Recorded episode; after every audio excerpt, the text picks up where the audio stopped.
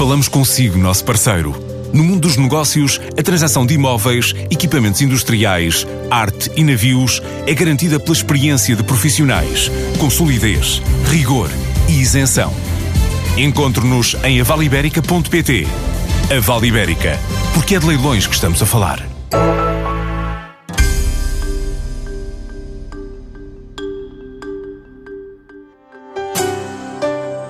Avicasal é uma das empresas do Grupo Soja de Portugal. Em 2019 assinala 45 anos e, nesta altura, diz ser uma das maiores empregadoras de São Pedro do Sul, na região centro, distrito de Viseu. Sem temer a concorrência e os fenómenos macroeconómicos como o Brexit, mantém como objetivo crescer no mercado externo, numa altura em que exporta mais de 25%. Planos não faltam, num ano de marco histórico para este grupo de empresas, como revela a TSF António Isidoro, o presidente executivo da Avicasal. O grupo é um grupo grande, a Soja de Portugal, enquanto grupo, fez o ano passado 75 anos. Ah, este ano, quem faz 45 anos é a Avicasal que é uma das empresas do grupo e que foi aquela que foi premiada de, com, com, a escolha do consumidor 2019 e com o sabor do ano 2019 na categoria de carne de aves, o que nos deixou cheios de orgulho, mas acima de tudo o que demonstra como é que uma empresa com 45 anos continua a, a, a ser reconhecida pelos seus produtos e reconhece também o trabalho, toda uma equipa diariamente trabalha eh, em prol daquilo que é a qualidade eh, do produto que apresenta aos seus clientes e depois os clientes reconhecem isso. É considerado o maior empregador eh, de São Pedro do Sul? É verdade, a Avicasal é o maior empregador privado de São Pedro do Sul. Uh, são cerca de 250 pessoas. Uh, estamos a falar que, além de ser o maior empregador privado de São Pedro do Sul, a Avicasal, uh, eu também dou sempre um dado que acho que é relevante e que já poderei explicar mais à frente até onde vai a relevância é que uh, a Soja Portugal, além de ter a Avicasal, que é uma empresa que há 45 anos que existe em São Pedro do Sul, tem mais duas outras empresas, a Granja Avícola de Santiago e a Sociedade Avícola do Freixo, uh, e no total o volume de negócio gerado por estas três empresas representa qualquer coisa como cerca de 40% do volume de negócio gerado pelas 100 maiores empresas de São Pedro do Sul. Ou seja, isto para nós é uma responsabilidade acrescida em tudo aquilo que não é só o panorama económico da gestão económica de uma empresa, mas acima de tudo também dos seus trabalhadores, dos seus colaboradores e todos os parceiros locais que temos. Ou seja, porque quer se queira, quer não, quando estamos a falar de números desta dimensão num conselho no interior do país, é, é muito importante nós termos uma visão completa completa e não só a visão uh, do negócio per se. Ou seja, e aí entra tudo aquilo que são os pilares uh, da sustentabilidade social e ambiental, que estão bem presentes na nossa atuação. Qual é o vosso plano estratégico para este ano 2019? Eh, o nosso plano estratégico passa sempre por crescer. É, uma empresa que não, não investe não cresce e uma empresa que não cresce morre. Ou seja, é, é, como vimos, já estamos a falar de um grupo que tem muitos anos, de empresas também elas têm muitos anos, que estão bem implantadas no mercado e que têm os seus produtos e as suas marcas reconhecidas. Ou seja, o nosso plano estratégico passa por crescer. Ou seja, como? Essa é que é sempre a pergunta para um milhão, por assim dizer, não é?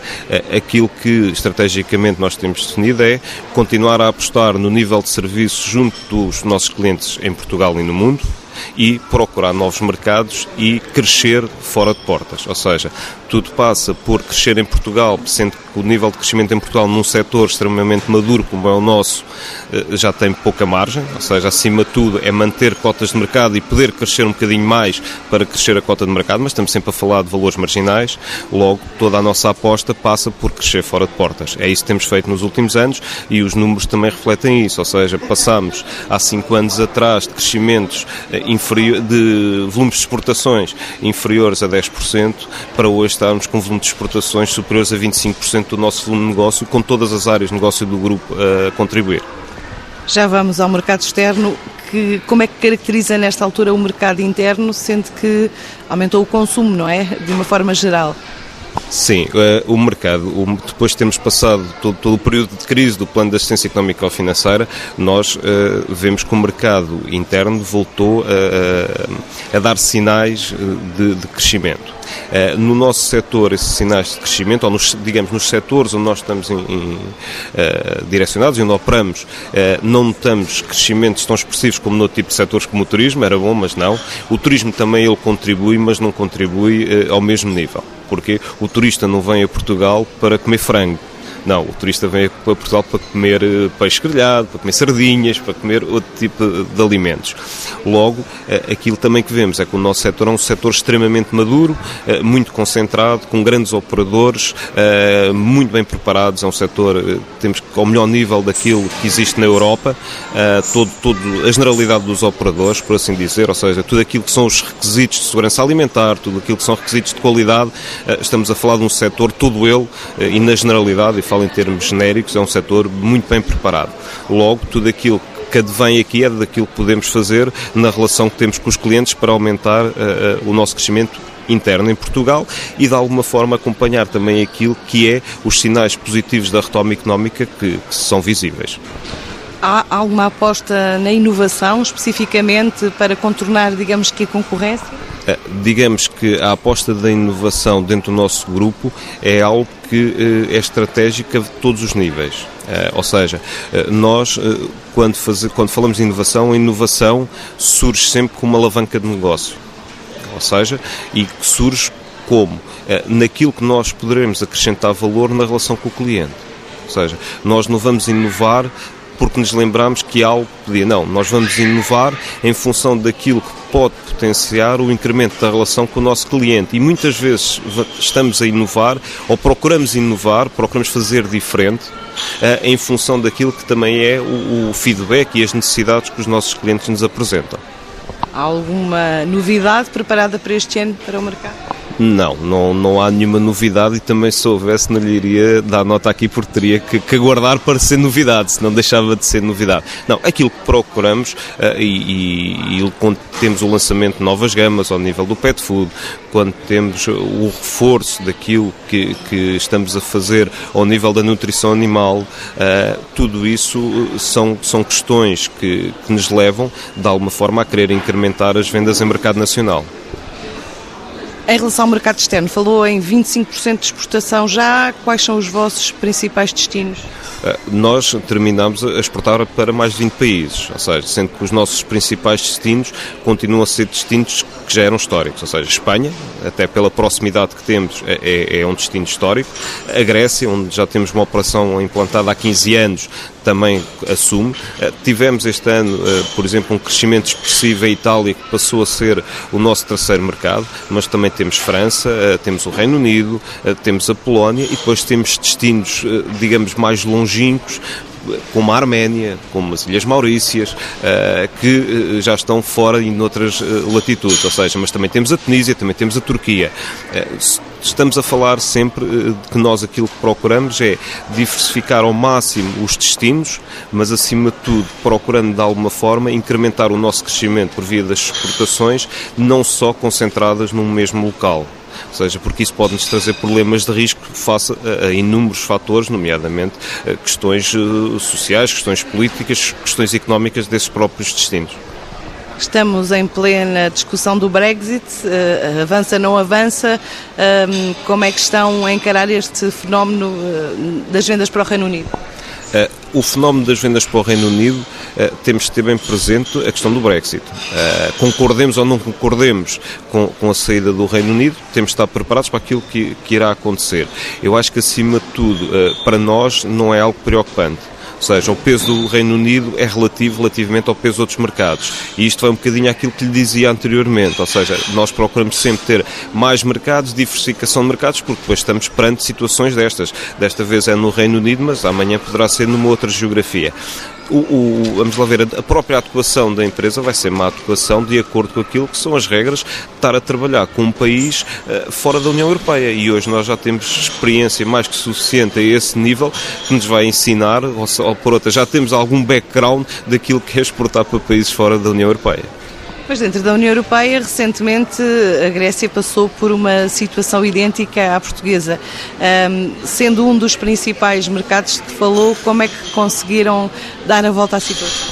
Uh, o, dar a volta à situação foi com um acompanhamento permanente do mercado grego, foi com uma atuação diretamente local. Nós temos uma sucursal aberta na Grécia, temos equipa na Grécia. Uh, eu próprio me desloco à Grécia com frequência, ou seja, acima de tudo é estar com os clientes. Uh, não abandonamos os clientes e tenho também de referir uma coisa, que é, é 15 anos de operação na Grécia e estamos a falar que no ano passado exportámos mais de 5 milhões de euros para a Grécia. Já tivemos anos em que exportámos ainda muito mais do que este valor. Nós nunca tivemos o um incobrável na Grécia. Por isso, uh, eu acho que o grande desafio que se colocou na altura na Grécia, e estamos a falar de clientes que ficaram todos eles sem crédito por parte das seguradoras de crédito. Uh, foi muito difícil nessa altura, mas nós continuámos, arranjámos mecanismos de poder mitigar o nosso risco de operação ao nível da exportação, mas acima de tudo, aquilo que foi importante para nós na altura foi continuarmos a manter a relação com os nossos clientes e continuarmos a manter as vendas. Falou de destinos longínquos, como as Ilhas Maurícias, a Arménia. Como é que chegaram a esses mercados? Chegamos através de prospecção, ou seja, uh, e essa é, é feita uh, por, por via uh, direta, identificando um local, ou por via indireta, quando estamos presentes em eventos internacionais e conquistamos os clientes no, no, no conhecimento que adquirimos aí com eles.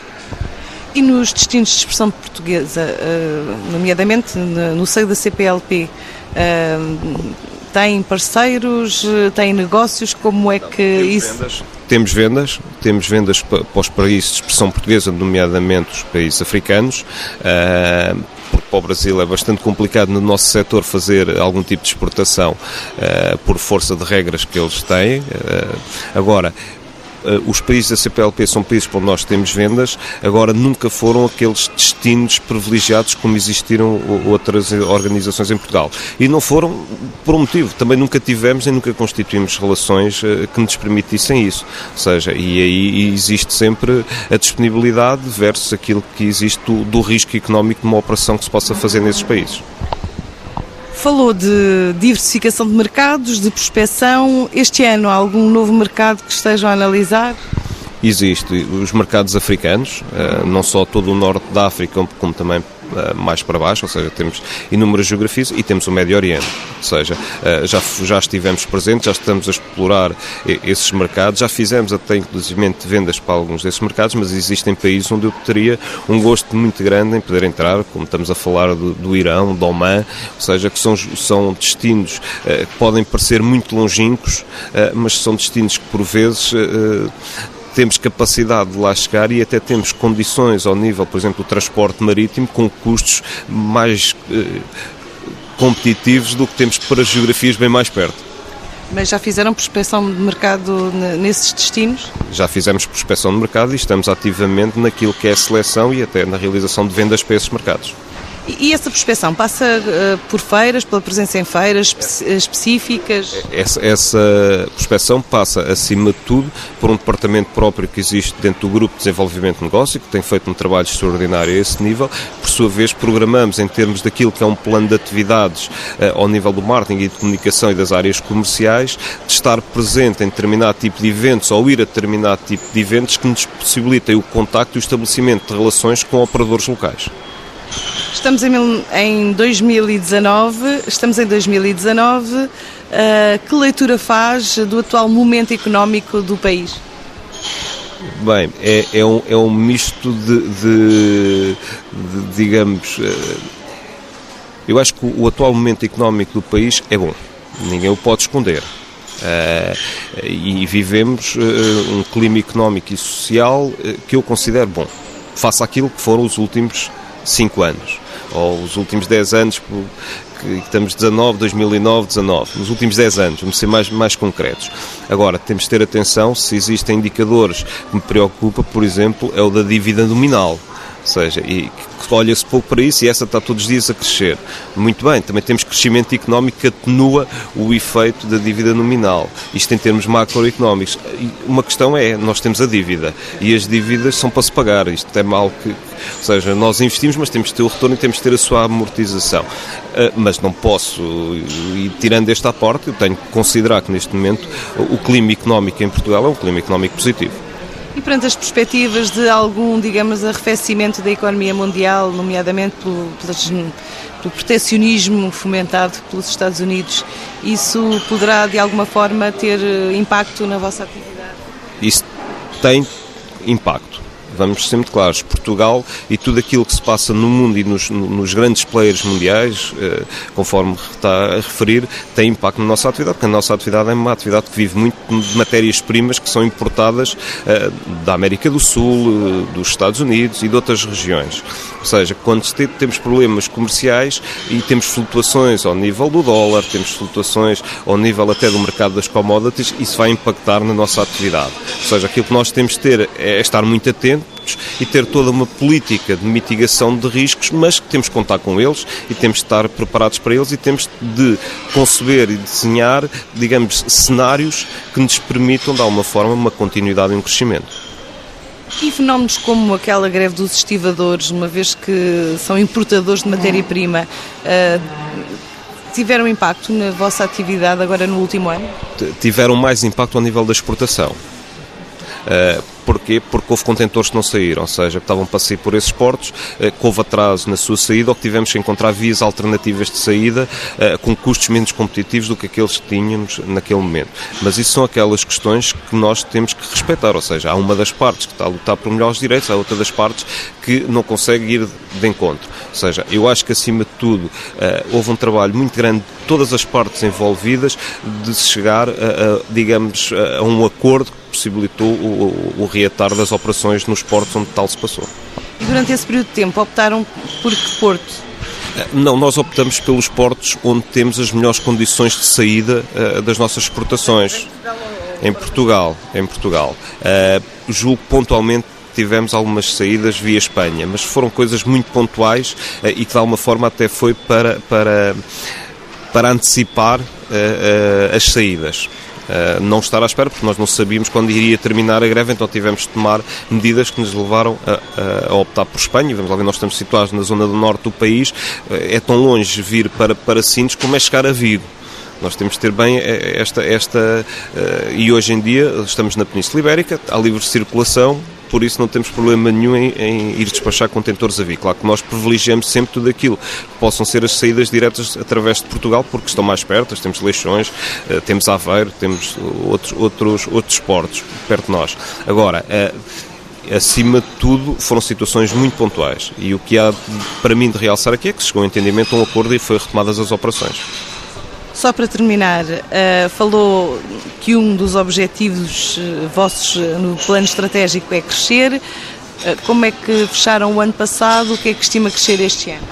Nós, nós, o ano passado, terminámos o ano a crescer cerca de 2,5% ou seja, em termos globais, temos um crescimento homólogo ao nível das exportações de 15%, ou seja, isto o que nos permite é continuar a pensar em linhas de crescimento a este nível e até superiores, que é aquilo que nós desejamos. E o que é que isso significa em termos de volume de negócios? Eh, em termos de volume de negócios, significa um aumento de 4 milhões de euros eh, no resultado no volume de negócios global do grupo. Para a semana, há novas missões da AEP em preparação, para já aos Emirados, desta vez para marcar presença na Gulf Food do Dubai.